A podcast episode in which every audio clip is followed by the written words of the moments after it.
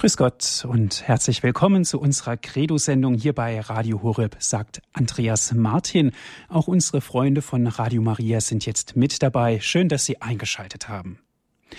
Liebe Zuhörer, Papst Benedikt XVI. hat das Jahr des Glaubens ausgerufen mit dem Beginn am 11. Oktober. Der 11. Oktober ist kein zufälliger Termin, sondern eher genau durchdacht, denn am 11. Oktober 1962, also vor genau 50 Jahren, wurde in Petersdom im Rom das Zweite Vatikanische Konzil eröffnet. Das Ziel war, die Lehre der Kirche im Licht der modernen Forschung und in der Sprache des heutigen Denkens darzulegen. Heute, liebe Zuhörer, geht es weiter in unserer Sendereihe Credo wir beschäftigen uns wieder mit der Konzilskonstitution über die Liturgie. Eine neue Lehre über den Gottesdienst, so haben wir diese Sendung genannt. Einige Gedanken und Informationen zur Thematik des Zweiten Vatikanischen Konzils gibt uns wieder Herr Simon Dach. Für alle, die Herrn Dach nicht kennen, liebe Zuhörer, er ist Jahrgang 1946, hat neben Liturgiewissenschaft Musik studiert, ist Dirigent und er ist uns jetzt aus Modautal zugeschaltet. Ich freue mich, lieber Herr Dach, dass Sie sich heute Abend auch wieder die Zeit genommen haben, hier in unserer Credo-Sendung. Guten Abend. Ja, guten Abend, Herr Martin. Guten Abend, liebe Zuhörerinnen und Zuhörer. Auch ich freue mich über die zweite Sendung in dieser Reihe. Lieber Herr Dach, wir haben uns ja in der ersten Sendung praktisch chronologisch einen Überblick verschafft über das Konzil, wie es verlaufen ist und so weiter. Heute gehen wir einen Schritt weiter. Wir werfen einen Blick in ein ganz berühmtes Dokument, welches als erstes von der Versammlung der Weltkirche in Kraft gesetzt worden ist.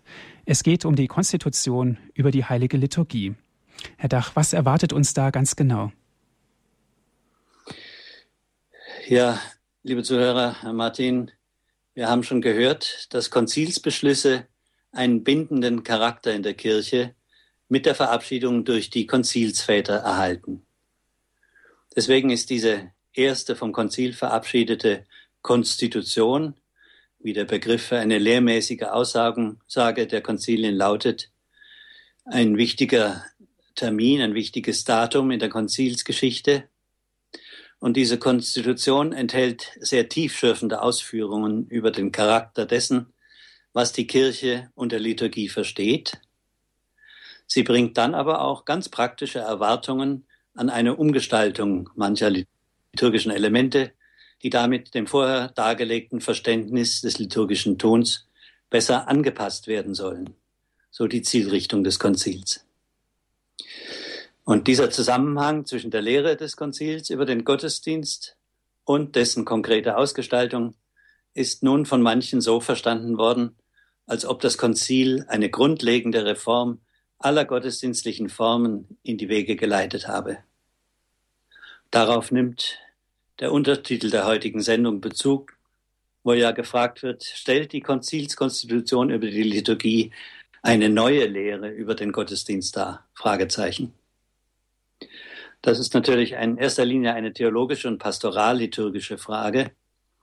Und obwohl ich mich in meinen Studien und Veröffentlichungen vor allem auch gerade mit diesen Zusammenhängen befasst habe, hielt ich es doch für angemessen, wenn diese ja eminent wichtige und weitreichende Frage von einem Theologen und akademischen Fachmann beantwortet wird.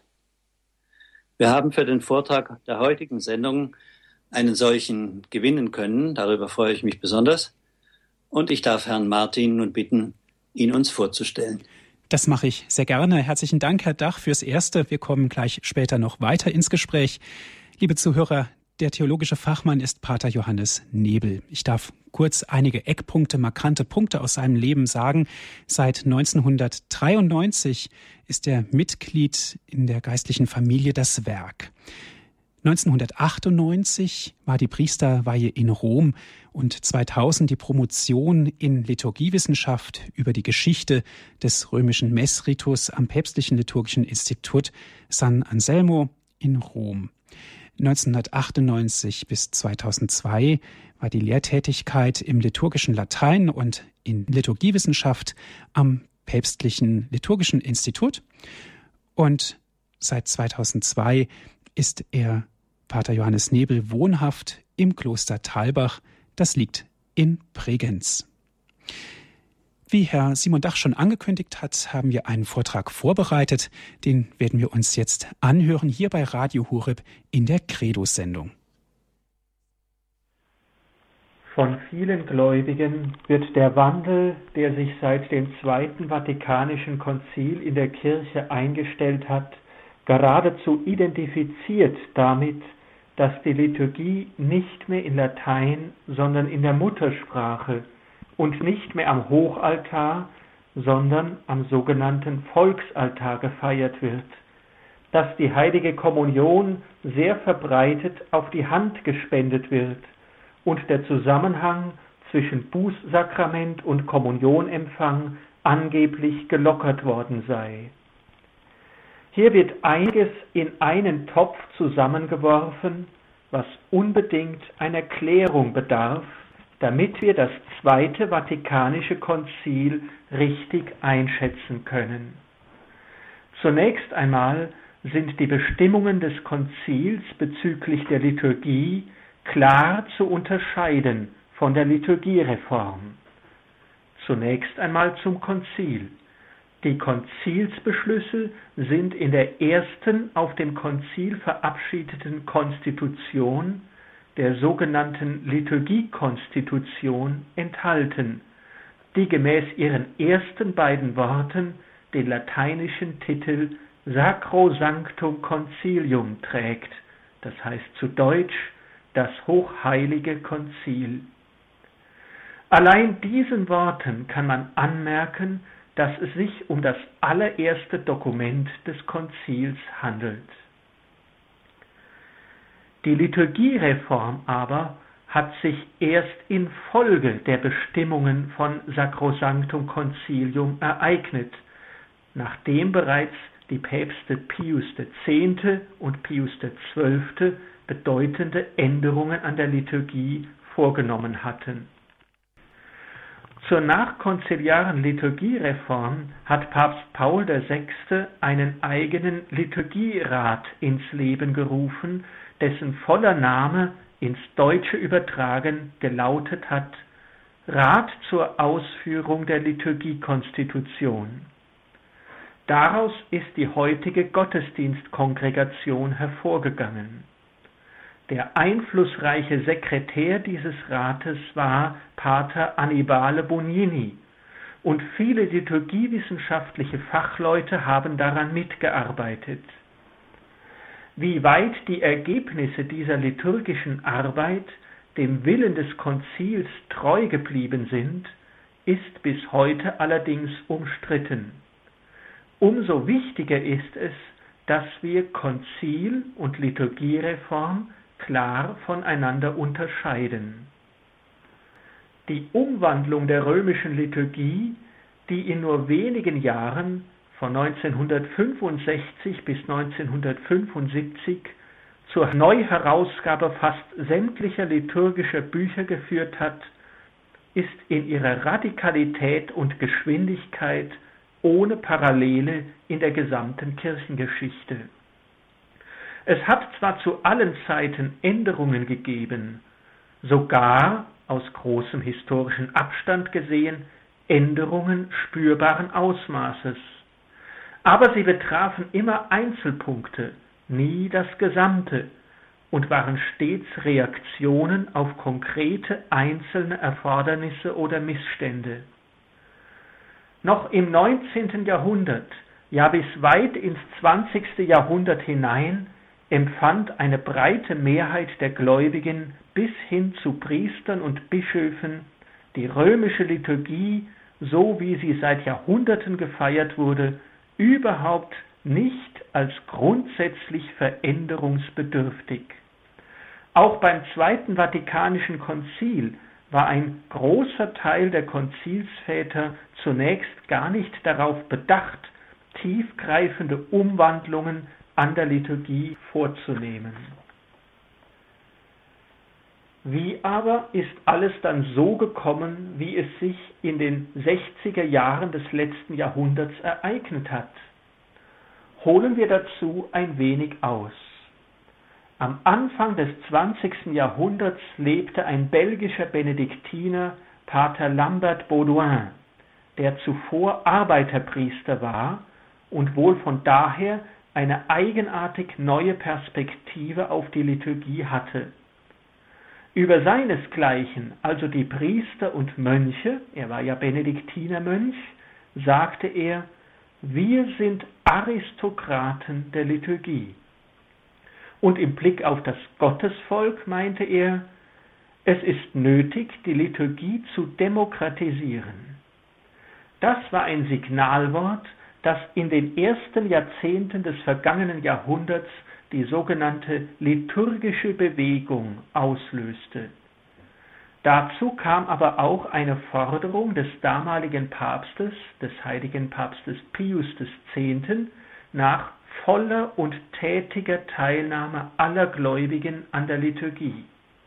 Das sollte ein Schlüsselwort auch für die Liturgiekonstitution des Zweiten Vatikanums bleiben. Wie war denn die Liturgie bis dahin? In ihren sichtbaren Vollzügen war sie ausschließlich Sache des Priesters und des Klerus. Dem Gottesvolk standen auch keine Volksmessbücher zur Verfügung, um das heilige Geschehen mitvollziehen zu können. Es blieb nur die rein persönliche Andacht übrig, die aber doch in der Regel dem tiefsten, worum es in der Messe tatsächlich ging, der Sache nach verbunden war, nämlich dem Kreuzesopfer Jesu Christi. Man betrachtete dieses Opfer gerne durch Gebet des schmerzensreichen Rosenkranzes oder des Kreuzweges. Die Messe, sofern sie nicht im Hochamt gesungen wurde, war ja dafür still genug. Erst als das Wandlungsglöckchen ertönte, blickte man ehrfürchtig auf die erhobene Hostie, um die eucharistische Gegenwart Jesu kurz anzubeten. Zur Kommunion ging man sehr selten im Jahr und meistens in einer getrennten, in einem von der Messfeier getrennten Augenblick. Der Kommunionempfang war ein bedeutendes Ereignis, dem praktisch zwingend oder höchst naheliegend der Empfang des Bußsakramentes vorausging. Die Entwicklung zum häufigen Kommunionempfang verdankte sich erst den Kommuniondekreten Papst Pius X. Wie aber war die Liturgie für den Zelebranten und den Klerus? Nun, sie bestand in einem über viele Jahrhunderte gewachsenen und gereiften, höchst kunstvollen Gebilde an Gebeten und Gästen, einem detaillierten Zeremoniell voller geheimnisvoller Symbolkraft, dessen gewissenhafte Einhaltung streng bewacht wurde. Dazu gab es die nach dem Trienter Konzil eigens gegründete Heilige Ritenkongregation. Über den ursprünglichen Sinn dieser rituellen Symbolwelt, also über ihre authentische Bedeutung, machte man sich jedoch vielfach keine Gedanken. Man begnügte sich in der Regel mit frommen, bildhaften, also allegorischen Erklärungen, die teilweise schon aus dem frühen Mittelalter stammten und immerhin das Verdienst hatten, den Verlauf der Messfeier bildhaft mit dem Leben und Sterben Jesu Christi in eine gedankliche Verbindung zu bringen. In der Wende vom 19. auf das 20. Jahrhundert entstand nun eine Zeit und Mentalität, der dies alles nicht mehr genügte. Die Liturgie sollte für das gesamte Gottesvolk einsehbarer und verständlicher werden, und auch der Klerus sollte sich theologisch tiefer bewusst werden, wozu das alles gut ist, was Tag aus, Tag ein am Altar vollzogen wird. So entstand in Mitteleuropa mit gewisser Wirkung in die ganze Welt hinein die liturgische Bewegung. Sie war aber zunächst nicht auf Änderung der Riten aus, sondern wollte die Liturgie neu erschließen. Es entstanden nun Volksmessbücher, in denen jeder Gläubige die lateinische Liturgie in seiner Muttersprache still mitvollziehen konnte. Plötzlich wurde vor allem in Kreisen der Jugendbewegung in der Liturgie eine ungeheuer faszinierende Erfahrung kirchlicher Gemeinschaft gemacht. Die Kirche erwacht in den Seelen war damals ein berühmtes Wort Romano Guardinis. Aber auch über die Theologie der Liturgie machte man sich Gedanken. Der Maria Lacher Benediktinermönch Odo Kasel entwickelte eine neuartige Mysterientheorie, in der er die heilige Messe in Verbindung bringen wollte mit Mysterienkulten der Antike. Die Ansichten Kasels sind zwar längst widerlegt, aber haben ungeheure Wirkung gehabt bis hin zur Gestaltung neuer Gotteshäuser.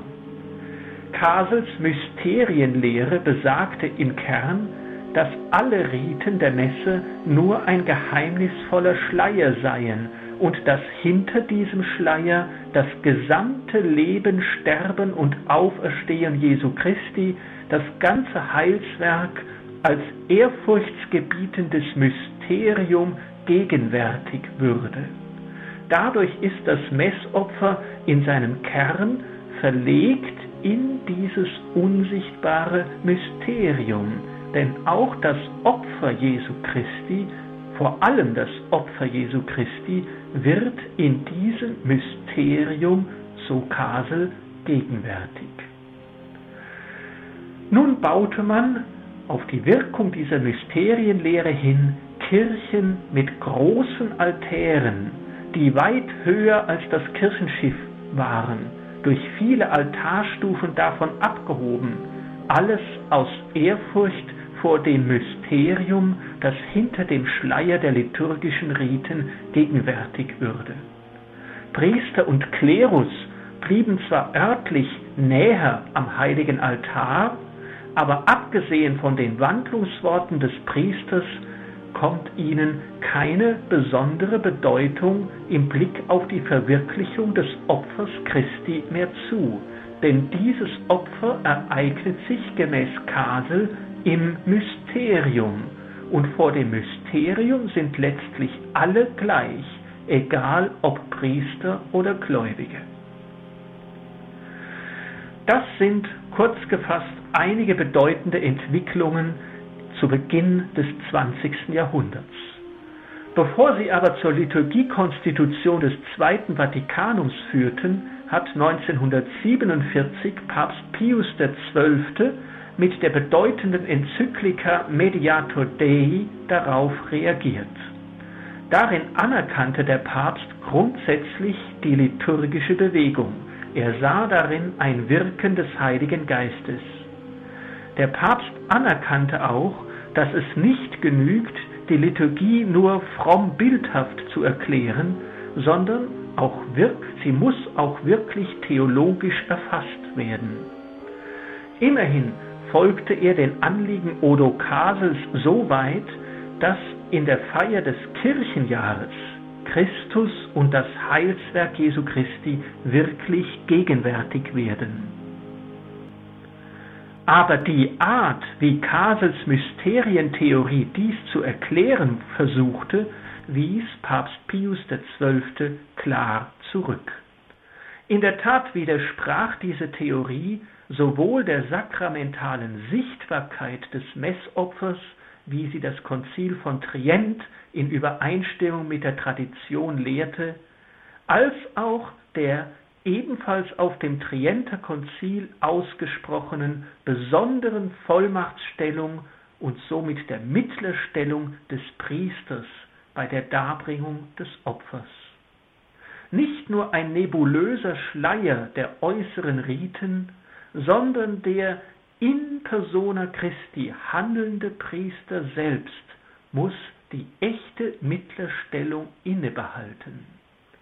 Die Liturgie ist für Papst Pius XII. öffentlicher Kult der ganzen Kirche, deren zentraler Handelnder, dessen zentral, deren zentraler Handelnder vergegenwärtigt durch den Priester Jesus Christus ist. Soweit in aller Kürze etwas zur Vorgeschichte der Liturgiekonstitution des Zweiten Vatikanums. Was lehrt nun das Konzil? Leider gab es in den vergangenen Jahrzehnten eine verbreitete Ansicht, die das Konzil in gewissen Gegensatz zur Lehre Papst Pius XII. bringen wollte. Aber ein genauer Blick in die Texte lehrt uns, dass dies nicht stimmt. Im Gegenteil. Die Liturgiekonstitution hält nämlich an zentraler Stelle daran fest, dass, wie es wörtlich heißt, vom mystischen Leib Jesu Christi, das heißt dem Haupt und den Gliedern, der gesamte öffentliche Kult vollzogen wird. Neu ist freilich, dass dies stärker in einen heilsgeschichtlichen Rahmen gestellt wird, dass also das göttliche Heilswerk selbst stärker als Ausgangspunkt und Zielpunkt der Liturgie zum Vorschein kommt. Und das ist eine wertvolle Bereicherung. Betont wird hierbei nämlich, wie es heißt, das Pascha-Mysterium, also das österliche Geheimnis von Leiden, Tod, Auferstehung und Himmelfahrt Jesu Christi. Es ist ein nur zu berechtigtes Anliegen des Konzils, die Liturgie und damit das ganze Leben der Kirche stärker vom Ostergeheimnis her aufzufassen. Über die Bedeutung des Priesters spricht die Liturgiekonstitution zwar nicht viel, hält aber in Übereinstimmung mit der ganzen Lehrtradition der Kirche den entscheidenden Kern fest, wenn es heißt, ich zitiere, gegenwärtig ist er, Christus, in der Person dessen, der den priesterlichen Dienst vollzieht. Denn, hier wird nun das Konzil von Trient zitiert, derselbe bringt das Opfer jetzt dar durch den Dienst der Priester, der sich einst am Kreuz selbst dargebracht hat. Soweit das Konzil. Gedacht ist hierbei natürlich daran, dass im Zentrum der Messe die sakramental sichtbare Darbringung des Opfers Christi steht, also nicht ein hinter dem Schleier der Riten sich ereignendes Mysterium, wie Odo Kasel dies meinte. Daher wird in der Liturgiekonstitution auch das Mittlertum des Priesters klar festgehalten, wenn es nämlich heißt, ich zitiere wieder, überdies werden die Gebete, die der Priester in der Rolle Christi an der Spitze der Gemeinde stehend an Gott richtet, im Namen des ganzen heiligen Volkes und aller Umstehenden gesprochen. Soweit das Konzil wieder. Zugegeben, manche Gedanken und Formulierungen der Liturgiekonstitution sind gegenüber Vorstellungen Odo Kasels offener. Aber ein Blick auf den genauen Wortlaut des Textes zeigt, dass das Konzil die Mysterienlehre Kasels nicht übernommen hat, sondern in Übereinstimmung mit Papst Pius XII. am überlieferten Verständnis der Messe festgehalten hat. Das Heilswerk Jesu Christi, das auch als Mysterium Christi bezeichnet wird, ist gemäß dem Konzil vielmehr allzeit in uns zugegen und am Werk, wie es dort heißt. Also nicht hinter dem Schleier von Riten, sondern Kraft unseres Christseins. Es geht also eher um eine Gegenwart der Wirkungen. Und weil die Liturgie, wie es heißt, Quelle und Höhepunkt des christlichen Lebens ist, erreichen uns diese Wirkungen vor allem bei der liturgischen Feier. Und das Konzil lehrt auch, dass im Laufe des Kirchenjahres von Fest zu Fest nicht das Heilswerk Gottes selbst, sondern seine Reichtümer und Verdienste gewissermaßen gegenwärtig werden. Das waren wieder Worte des Konzils. Das Konzil vermeidet es also durchweg, von einer direkten, mysterienhaften Gegenwart der Heilsereignisse selbst – im Sinne Kasels zu sprechen Es verdient nun einmal festgehalten zu werden, was alles die Liturgiekonstitution nicht verändert hat.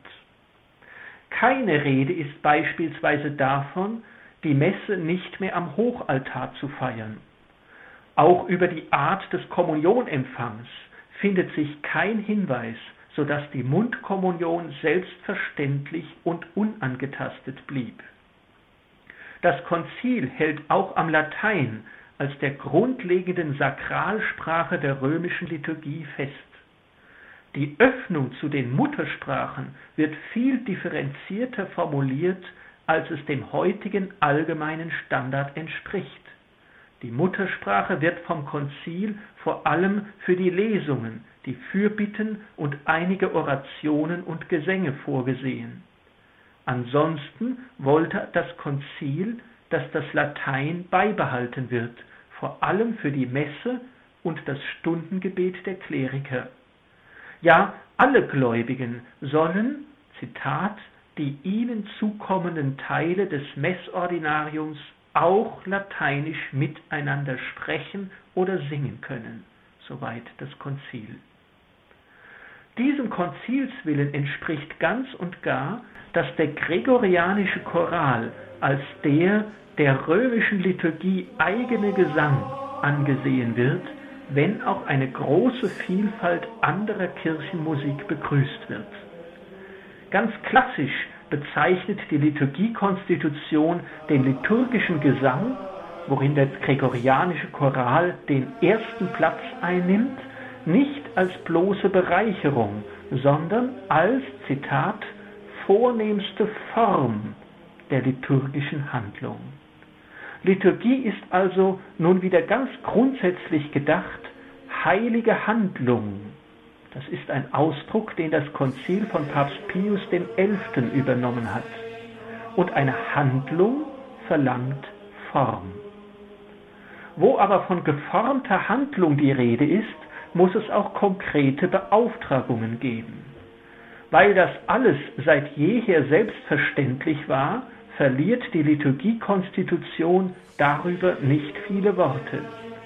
Dass sie aber darin beheimatet ist, kann immerhin an einer Bemerkung über die Verrichtung des Stundengebetes erkannt werden, wo davon die Rede ist, dass es die Priester und andere Kraft kirchlicher Ordnung Beauftragte beten. Deshalb setzt die Liturgiekonstitution wie selbstverständlich die bis dahin seit vielen Jahrhunderten üblichen Stufen des Klerikates voraus, bei denen man zwischen höheren Weihen, nämlich zum Subdiakonat, zum Diakonat und zum Priestertum, und den niederen Weihen unterschieden hat. An einer Stelle wird vorbehaltlos der Dienst der Leviten beim gesungenen Hochamt erwähnt. Als Leviten bezeichnet man die Dienste des Diakons und des Subdiakons.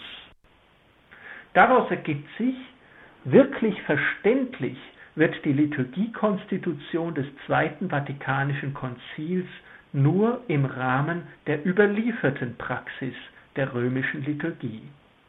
Und nur von daher kann auch der Wunsch des Konzils nach Überarbeitung der liturgischen Bücher richtig aufgefasst werden. Wenden wir uns also nun dem Wunsch des Konzils nach Veränderungen näher zu.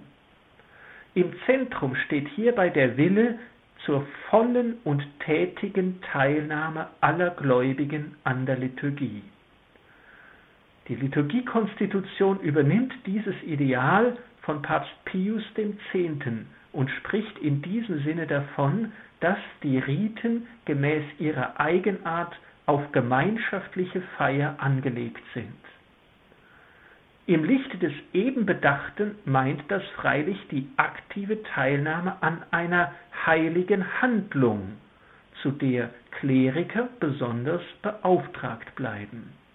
Wie Papst Pius X. den Begriff der vollen und tätigen Teilnahme aller, lateinisch einmal genannt, der plena et actuosa participatio gemeint hat, wie Papst Pius X. diesen Begriff also gemeint hat und wie er vom Konzil übernommen wurde, kann also erst dann richtig eingeordnet werden, wenn Kleriker als beauftragte Träger der liturgischen Handlung vorausgesetzt werden. Dem Konzil ging es folglich um eine korrigierende Bereicherung der überlieferten Form, keineswegs um deren totale Umgestaltung bzw. faktische Abschaffung.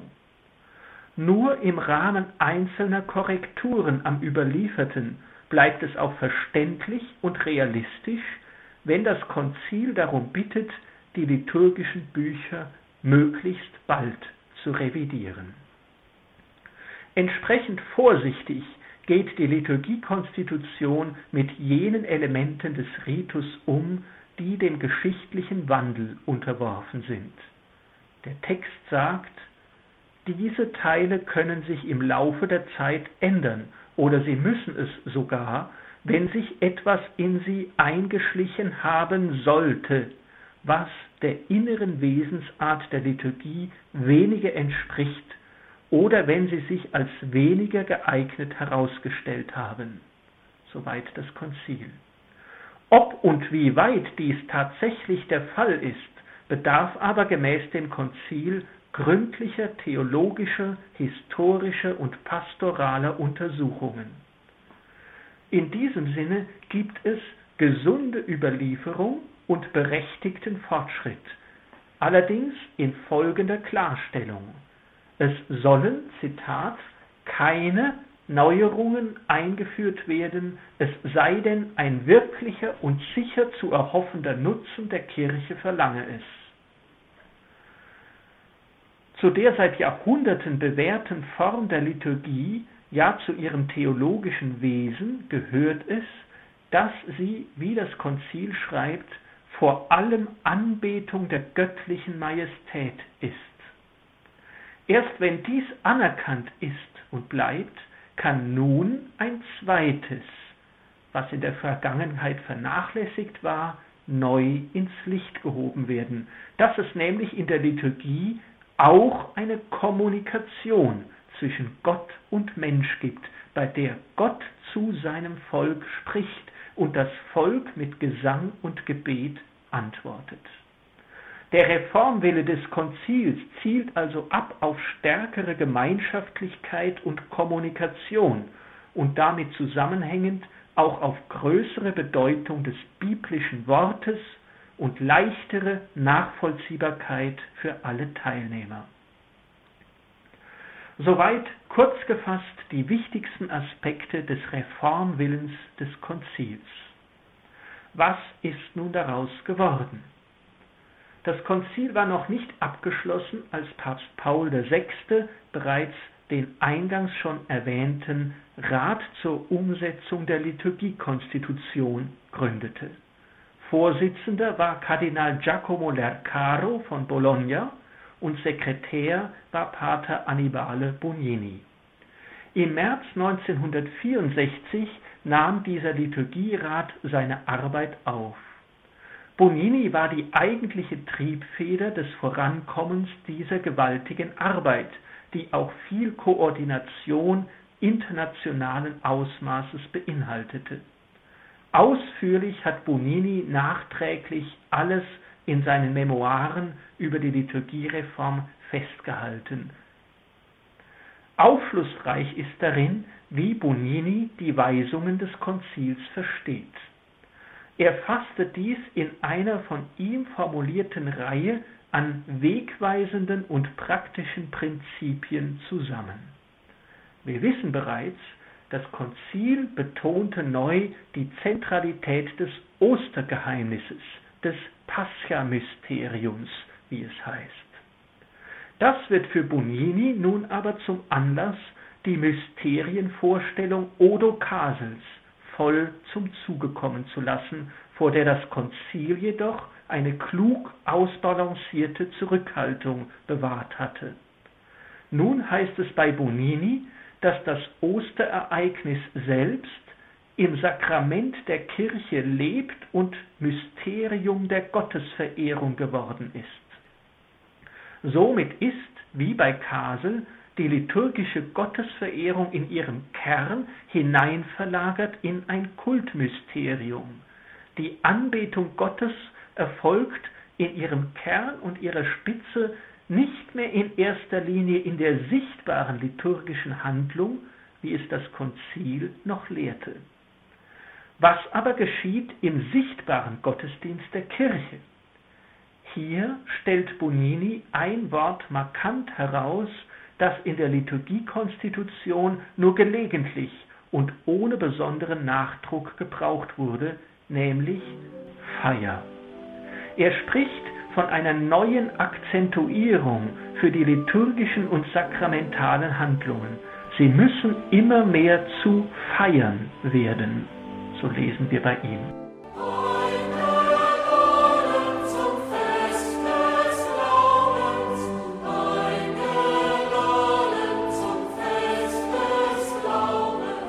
Das heißt im Klartext zu feiern, umgestaltet werden. Wie das zu verstehen ist, wird direkt anschließend erklärt und hier geht Bonini auch weit über Odo Kasel hinaus.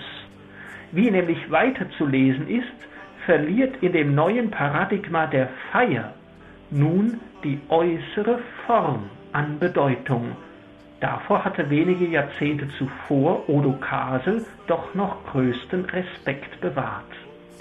Wie wir sahen, tastete ja auch das Konzil die grundlegende Geltung bisheriger liturgischer Form nicht wesentlich an.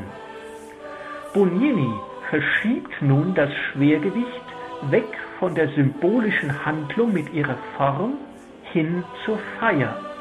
Und zum Feiern braucht man, allein vom Wort her genommen, nicht unbedingt eine besondere Form. Ausdrücklich rückt dabei im Denken Buninis die zur Liturgie versammelte Ortsgemeinde ins Zentrum. Doch für das Konzil blieb Bezugspunkt immer vorrangig die weltweite kirchliche Gemeinschaft, die Universalkirche, nicht die Ortsgemeinde. Es lohnt sich, wenn wir uns dies alles nun in einem Bildvergleich veranschaulichen. Stellen wir uns die Liturgie einmal als ein hochgotisches Gewölbe vor, das konsequent in den Himmel hinein verweist zur Transzendenz und Größe Gottes. Zunächst hier eine Zwischenfrage. Ist also die heilige Liturgie von ihrem theologischen Wesen her gotisch? Hier müssen wir natürlich sehr aufpassen, um den Bildvergleich nicht zu überanspruchen. Der Vergleich bezieht sich nämlich nicht auf die Gotik als solche in der Vielfalt ihrer gewiss zeitbedingten Ausdrucksformen, sondern ausschließlich auf die Tatsache, dass der Mensch im Blick in das gotische Gewölbe keiner Rundung begegnet, die ihn wieder auf sich selbst zurückverweist. Also das Spitzengewölbe, nur das greifen wir heraus. Das aber änderte sich in der frühen Neuzeit. Die Renaissance ersetzte bekanntlich die gotischen Spitzengewölbe durch Tonnengewölbe, runde Gewölbe. Nun war oben alles rund und lenkte dadurch jeden nach oben gerichteten Blick wieder zurück auf die Erde. Mit seiner Mysterienvorstellung hatte der Benediktinermönch Odo Kasel in der ersten Hälfte des 20. Jahrhunderts gleichsam ein frühneuzeitliches Tonnengewölbe mitten in einen gotischen Dom mit seinen spitzen Gewölben eingezogen. Denn den eigentlichen Akt des Kultes, des Opfers und der Gottverherrlichung übertrug Kasel auf ein Kultmysterium. Der Aufblick des Menschen fing sich nun in diesem Kultmysterium und dieses verwies den Menschen auf sein Heil, sein Heilsein in Gott und damit letztlich zurück auf sich. Daher passt der Vergleich mit dem frühneuzeitlichen Tonnengewölbe. Bei Kasel war dieses Zwischengewölbe aber sozusagen noch sehr hoch über dem Boden angesiedelt, so hoch, dass man die Erhabenheit des alten gotischen Spitzengewölbes noch witterte. der Aufblick dazu erfüllte mit Ehrfurcht. Es war die von ihm noch treu bewahrte klassische Form der Liturgie, welche diese Höhe weiterhin sicherte. Bonini übernimmt wenige Jahrzehnte später nach dem Konzil von Kasel sozusagen dieses Tonnengewölbe, spricht also auch von der sakramentalen Gegenwart eines Kultmysteriums, unter welchem, wie bei Kasel, eigentlich alle gleich sind. Doch daraus zieht Bonini nun radikale, letztlich aber folgerichtige Konsequenzen. Wenn alle gleich sind, werden auch alle Unterschiede gleichgültig und somit werden liturgische Formen sekundär. Von Form und Ritus wird zwar weiterhin gesprochen, aber nicht nur stark vereinfacht und anpassungsbereit, sondern auch theologisch zweitrangig. Dafür avanciert das gemeinsame Feiern der Ortsgemeinde an erste Stelle. Das Mysterium verliert somit an erhabener Höhe, es wird im Feiern greifbar nahe. Heute drückt die rund um den Altar versammelte Gemeinde diese Vorstellung vielerorts aus. In unserem Bildvergleich gesprochen Bonini konstruiert das Tonnengewölbe in einer vom Kirchenboden aus leicht erreichbaren Höhe, so niedrig, dass man die einstige himmlische Höhe des gotischen Spitzengewölbes nun nicht mehr erahnen kann. Die Liturgiekonstitution des Zweiten Vatikanums hingegen zieht überhaupt kein derartiges Tonnengewölbe ein, weder höher gelegen wie bei Kasel, noch niedriger gelegen wie dann bei Bonini. Bleibt also der Konzilswille, bildhaft gesprochen, bei der Liturgie im Sinne eines gotischen Spitzengewölbes? Ja, durchaus. Liturgie ist, wie wir im Konzilstext lesen, heilige Handlung, Actio Sacra, die zuerst der Anbetung der göttlichen Majestät dient. Aber das Konzil betont sozusagen die österliche Prägung und die pastorale Erdung dieses Gewölbes neu, den Volk Gottes Bezug, und das ist gewiss sehr ernst zu nehmen. Wie sehr Bonini hingegen die Bestimmungen des Konzils als einschneidenden Umbruch auffasste, geht aus folgender Bemerkung hervor. Ich zitiere ihn. Der Weg, den das Konzil geöffnet hat, ist dazu bestimmt, das Gesicht der überlieferten liturgischen Versammlungen radikal zu ändern. In ihnen wurde aufgrund jahrhundertealter Gewohnheit der liturgische Dienst fast ausschließlich vom Klerus vollzogen. Das Volk wohnte allzu oft wie ein Fremdling und stummer Zuschauer bei. Geduldige Bildungsarbeit wird zum Bewusstsein bringen müssen, dass Liturgie ein Tun des ganzen Gottesvolkes ist. Soweit Bonini. Da ist gewiss vieles dabei, was richtig beobachtet ist. Wir sehen aber dabei auch, wie Bonini dazu neigt, polarisierend einander entgegenzusetzen, was in der Liturgiekonstitution des Konzils noch viel harmonischer und im Einklang mit der Tradition zusammengedacht war. Wenig später will er freilich die liturgische Überlieferung verteidigen. Doch wie fasst er Überlieferung auf? Ich zitiere ihn. Wahre Überlieferung in großen Dingen besteht darin, nicht umzugestalten, was andere geschaffen haben, sondern den Geist wiederzufinden, der diese Dinge gestaltet hat und der zu anderen Zeiten wohl etwas ganz anderes schaffen würde. Dagegen sahen wir vorhin, dass die Liturgiekonstitution des Konzils eigentlich nahelegt, das Bestehende anzuerkennen und daran gewisse Revisionen vorzunehmen freilich gründlichere als in der Vergangenheit. Diese Gegenüberstellung zwischen Boninis Meinung und der Liturgiekonstitution des Konzils war nun bewusst einmal sehr pointiert. Ausgleichend muss man sicher auch sagen, dass Bonini wenigstens von gewissen Tendenzen des Konzilswillens gedeckt war. Das Konzil wollte in der Tat eine durchgreifendere Reform als in vergangenen Jahrhunderten. Es wollte in der Tat das bei der Liturgie anwesende Gottesvolk aufwerten. Und es hat in der Tat den Feiercharakter und die österliche Prägung christlicher Liturgie neu ins Licht gestellt. Was Bonini daraus macht, ist also nicht das Gegenteil, das wäre übertrieben, aber eine vereinseitigende Filterung des Konzilswillens zugunsten möglichst radikaler Veränderungen. Damit stand er freilich nicht isoliert da. Vielmehr repräsentierte er eine Art Flair der Konzilsdeutung, das damals weit verbreitet war.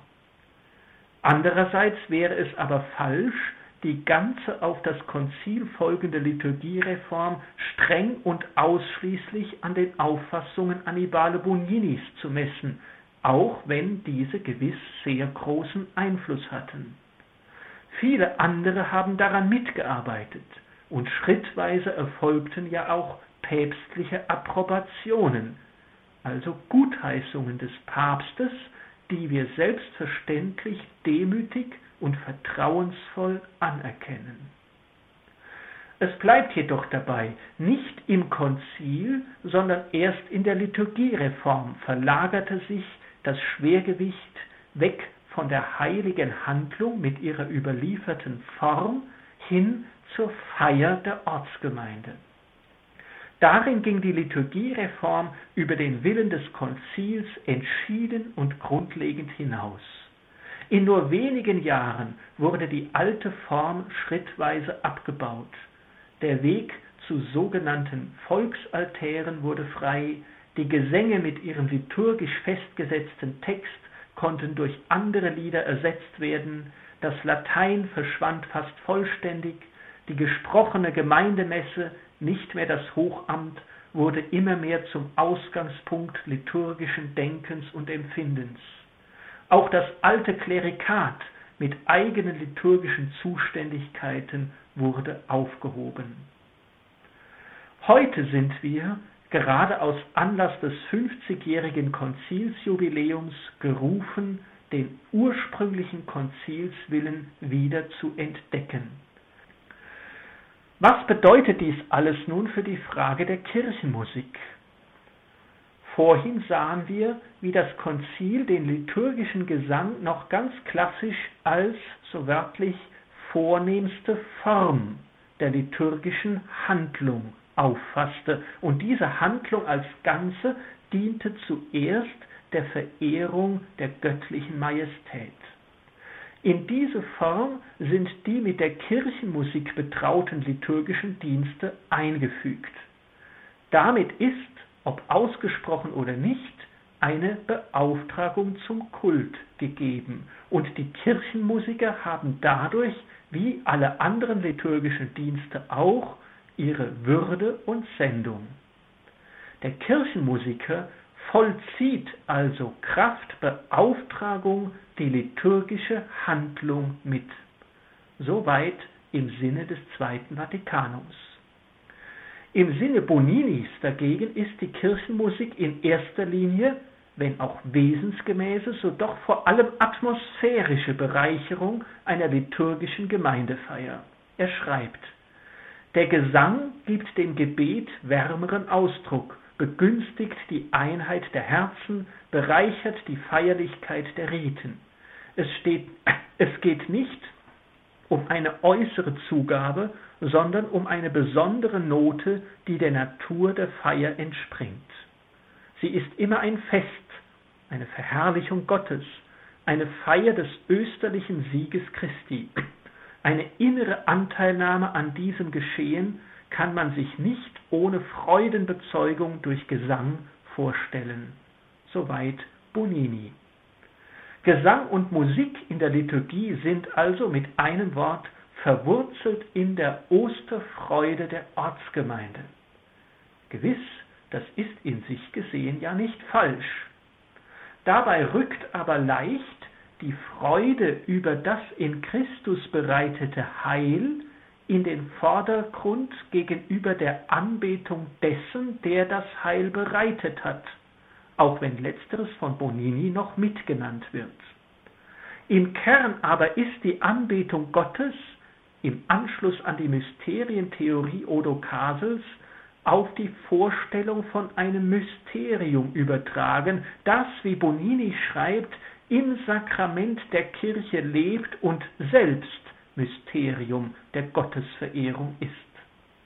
Der Anspruch, den die Anbetung Gottes an die Gestalt der liturgischen Handlung selbst stellt, ist somit spürbar abgeschwächt.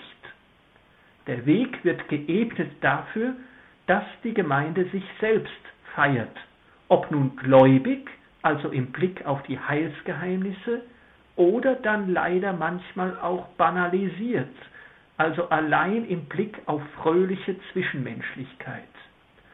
In jedem Fall wird der feiernde Mensch in dieser Vorstellung früher oder später auf sich selbst rückverwiesen.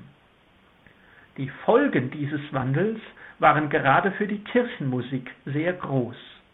Immer mehr verschwammen die gesunden Unterscheidungskriterien zwischen dem, was wirklich geeignet und würdig ist, und dem, was weder musikalisch noch textlich die nötige Qualität erreicht.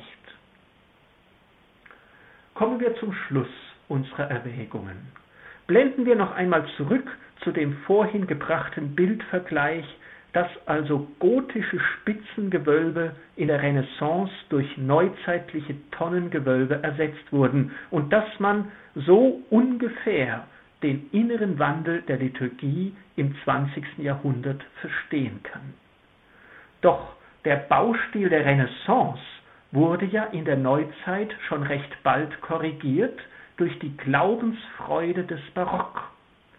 Die Barockkunst behielt zwar die neuzeitliche Gewölbeform bei, zauberte nun aber in herrlichen Fresken den geöffneten Himmel in sie hinein. Genau dies müsste wieder neu als die Sendung der Kirchenmusik unserer Tage erkannt werden.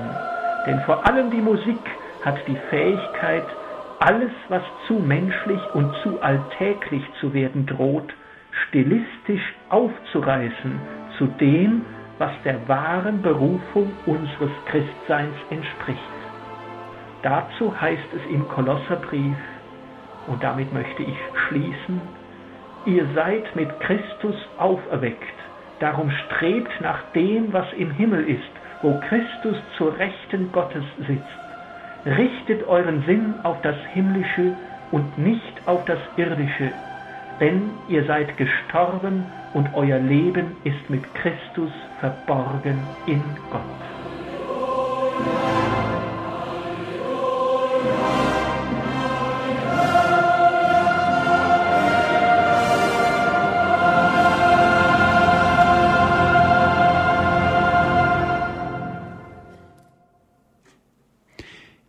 Liebe Zuhörer, Sie hören die Credo-Sendung hier bei Radio Horeb und bei Radio Maria. Die Konzilskonstitution über die Liturgie, eine neue Lehre über den Gottesdienst? Fragezeichen. Das ist heute unser Thema und wir sind im Gespräch mit Herrn Pater Johannes Nebel und Herrn Simon Dach. Aus Modautal ist er uns zugeschaltet, Pater Johannes aus Bregenz, aus Talbach.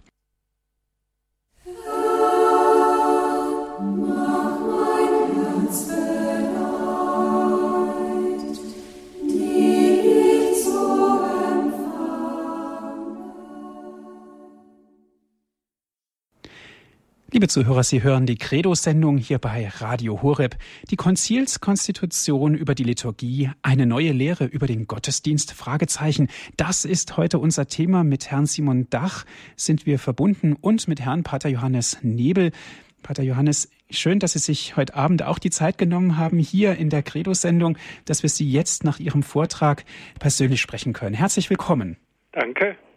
Liebe Zuhörer, gerne dürfen Sie mitsprechen, Ihre Fragen stellen zu den Neuerungen des Gottesdienstes. Pater Johannes, vielleicht zunächst eine Frage. Die Feier der Liturgie unterliegt ja auch vielen Traditionen. Es gab viele Erneuerungen, so wie Sie es auch in Ihrem Vortrag angesprochen haben. Ganz präsent ist jetzt immer noch, dass die Landessprache in den Vordergrund getreten ist. Faktisch das Lateinische in den Hintergrund, vorherrschende Sprache, die landestypische Sprache. Heute hört man eher in wenigen Gottesdiensten, dass Gebete in lateinischer Sprache gebetet werden oder auch das Lied vielleicht in lateinischer Sprache gesungen wird. Woran liegt das? Ist da vielleicht das Konzil in irgendeiner Weise überbewertet worden? Ja, das äh, würde ich sagen, dass, äh, dass hier, äh, sagen wir, zu viel äh, das ortskirchliche Prinzip auch in der theoretischen Auffassung von der Liturgie in den Vordergrund gestellt wurde und zu wenig die Liturgie, wie es das Konzil eigentlich lehrt, als Feier der universalen Kirche und für die universale Kirche verstanden wurde. Und wenn dann tatsächlich die Bedürfnisse der Ortsgemeinde ganz und gar und ausschließlich ins Zentrum rücken, dann ist der Weg sehr leicht, dass man äh, auf das Latein weitgehend verzichtet. Mhm. Und so ist es dann eben auch geschehen. Ja, diese Frage möchte ich auch ganz gerne an Herrn Dach weiterleiten. Herr Dach, wie sehen Sie das? Sie sind Musiker, Sie sind auch Liturgiewissenschaftler. Blutet Ihnen nicht das Herz, wenn Sie kein Latein hören? Ja, also meine persönliche Befindlichkeit will ich jetzt mal gar nicht in den Vordergrund stellen. Ich nehme jetzt einfach mal hier äh, die Position der Ausführenden in der erneuerten Liturgie wahr. Äh, man muss sich im Klaren sein, dass für die Kirchenmusik äh, nach den Neuerungen des, äh, der Liturgiereform natürlich manches zusammengebrochen ist.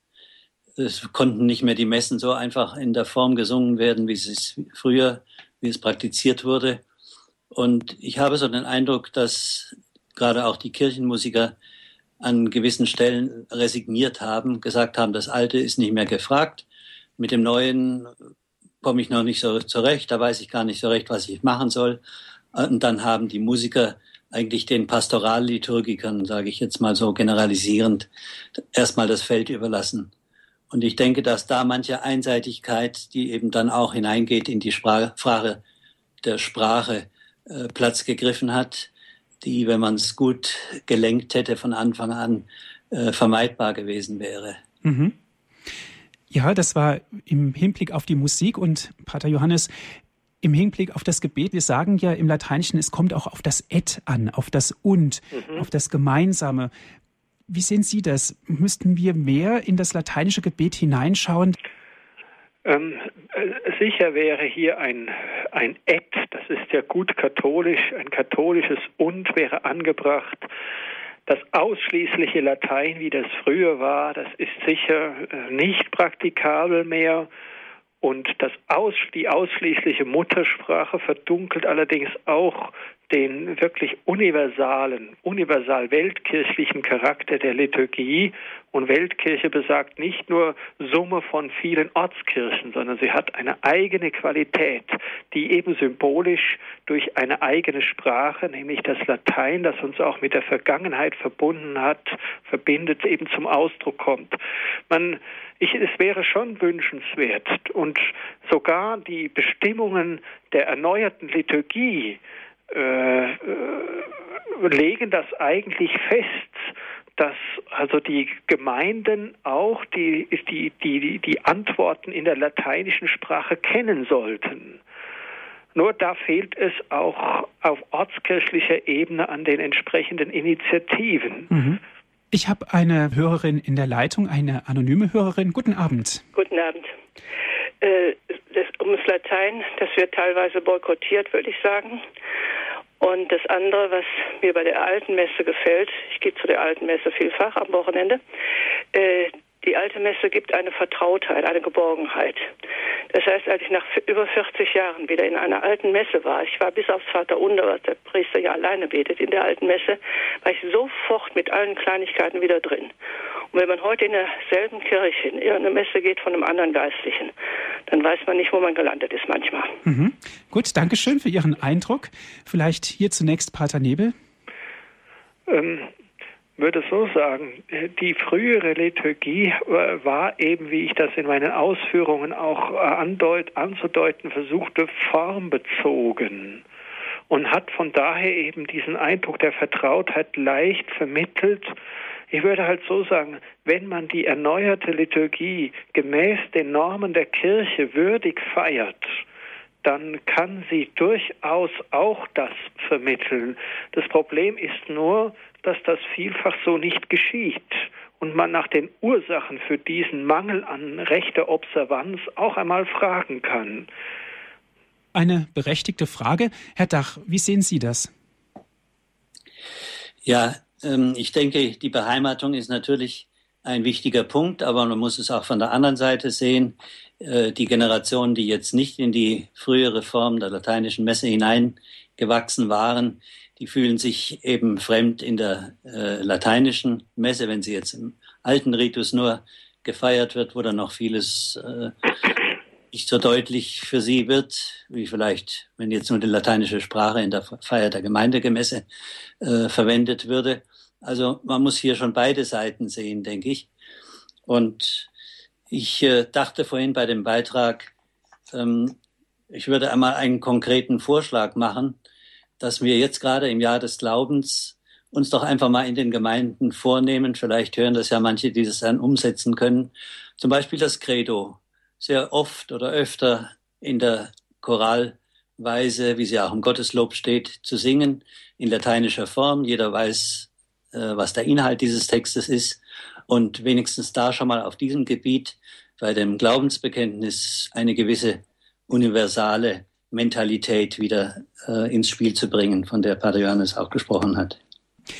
Ja, danke schön, Herr Dach. Liebe Zuhörer, die Sendezeit neigt sich nun langsam dem Ende zu.